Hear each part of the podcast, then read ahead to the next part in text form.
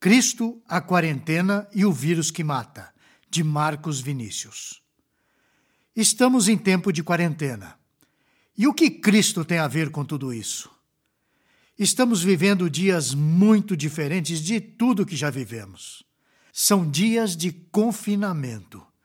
Grande parte das pessoas deve estar com muita vontade de trabalhar, estudar, fazer atividade física, simplesmente para voltar à rotina normal, não é mesmo? Mas o Covid-19 pegou todos de surpresa. O mundo não estava preparado para conviver com o vírus que se espalha tão rápido e está superlotando os hospitais. A insegurança e o caos se instalou pelo mundo todo. Se as autoridades mundiais pudessem antecipar o vírus, tudo seria diferente. Nós temos por hábito sempre imaginarmos como seria se não fosse como é. E sempre estamos usando o se. Se soubéssemos quando o ladrão iria agir, se soubéssemos quando iniciaria um processo cancerígeno no nosso organismo, se soubéssemos quando o carro quebraria, se soubéssemos quando a morte chegaria, são tantos se. A verdade é que as nossas incertezas ganharam uma proporção muito maior do que esperávamos ou gostaríamos. Por mais que sejamos previdentes e antecipemos as coisas, por mais que planejemos, elas jamais estarão sob o nosso controle. A palavra de Deus nos diz o seguinte a esse respeito: isso está lá em Provérbios 16, 1. O coração do homem pode fazer planos, mas a resposta certa dos lábios vem do Senhor. Embutido nessa pandemia que afeta o mundo todo, haveria um recado importante da parte do Senhor? Sim, o recado é Cristo. Como assim? Por quê? porque o salário do pecado é a morte, mas o dom gratuito de Deus é a vida eterna em Cristo Jesus, nosso Senhor. Isso está lá em Romanos, capítulo 6, versículo 23. O fruto do trabalho do ser humano chama-se salário, e o fruto de uma vida inteira de pecado chama-se morte. Aqui todo ser está envolvido: o ser físico e o ser espiritual. Inicialmente, nós tememos a morte física por diversas razões. Tememos pelo que vamos deixar nesse mundo: os nossos filhos, a nossa mulher, a nossa família, os bens materiais, os prazeres. Tememos também a dor física que podemos sentir nesse processo de morte. Tememos ainda a incerteza da realidade após a morte. É natural que diante dos tempos de incertezas sintamos medo, solidão, saudade.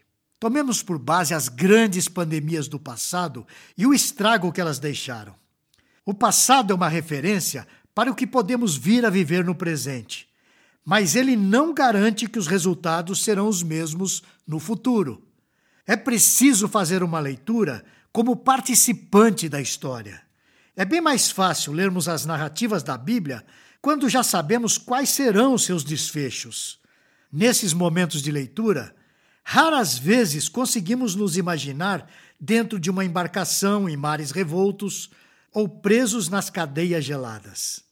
É bem difícil nos ver como escravos, sofrendo as opressões dos senhores, ou tendo deficiências físicas e sentindo as suas consequências. Todos estão à procura de uma condição melhor para se viver e lutam pela vida com os recursos que possuem. Será que os nossos recursos são suficientes para enfrentar o salário do nosso pecado e aquilo que mais tememos, a morte? O texto de Romanos, que lemos acima, diz que não.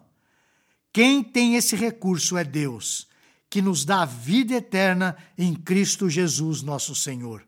E Ele nos dá gratuitamente. Já parou para pensar que essa pandemia está servindo para nos mostrar de forma bem clara que todos nós, sem exceção, estamos a um passo da eternidade?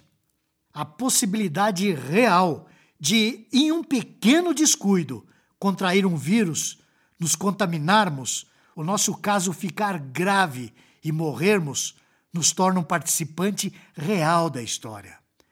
E o fato de ser um participante real da história nos faz olhar de forma diferente para os naufrágios e para a eminente morte solitária na cadeia daquele que foi preso por pregar a palavra de Deus.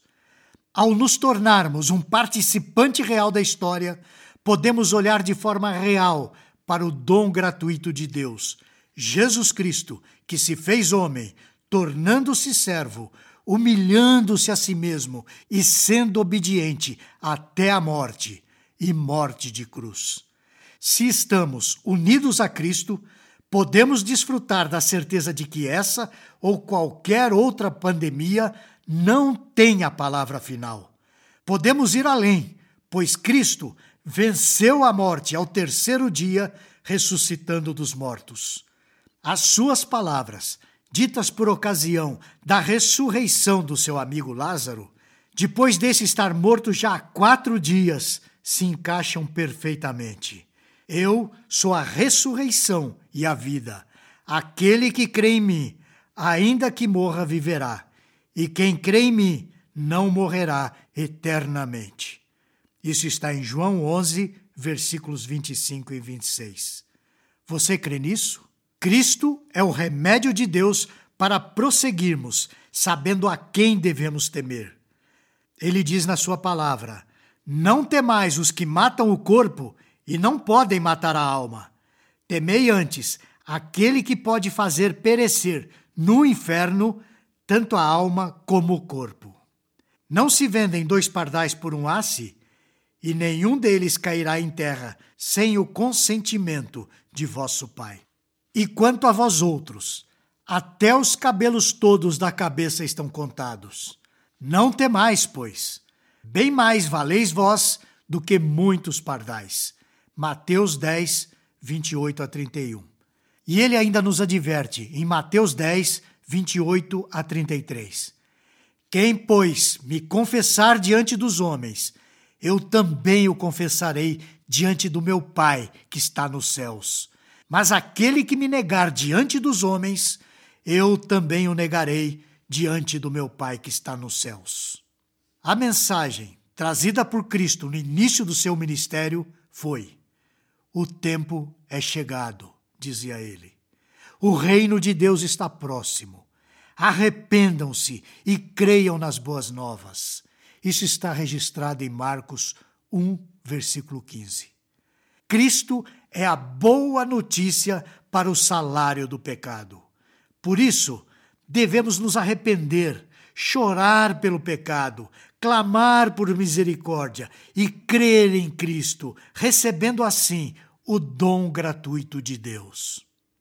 Você gostou deste post? Então compartilhe essa mensagem com seus amigos, sua igreja e familiares. Coloque o seu e-mail no nosso blog para não perder nenhum post. Siga-nos no Facebook, Instagram e Twitter.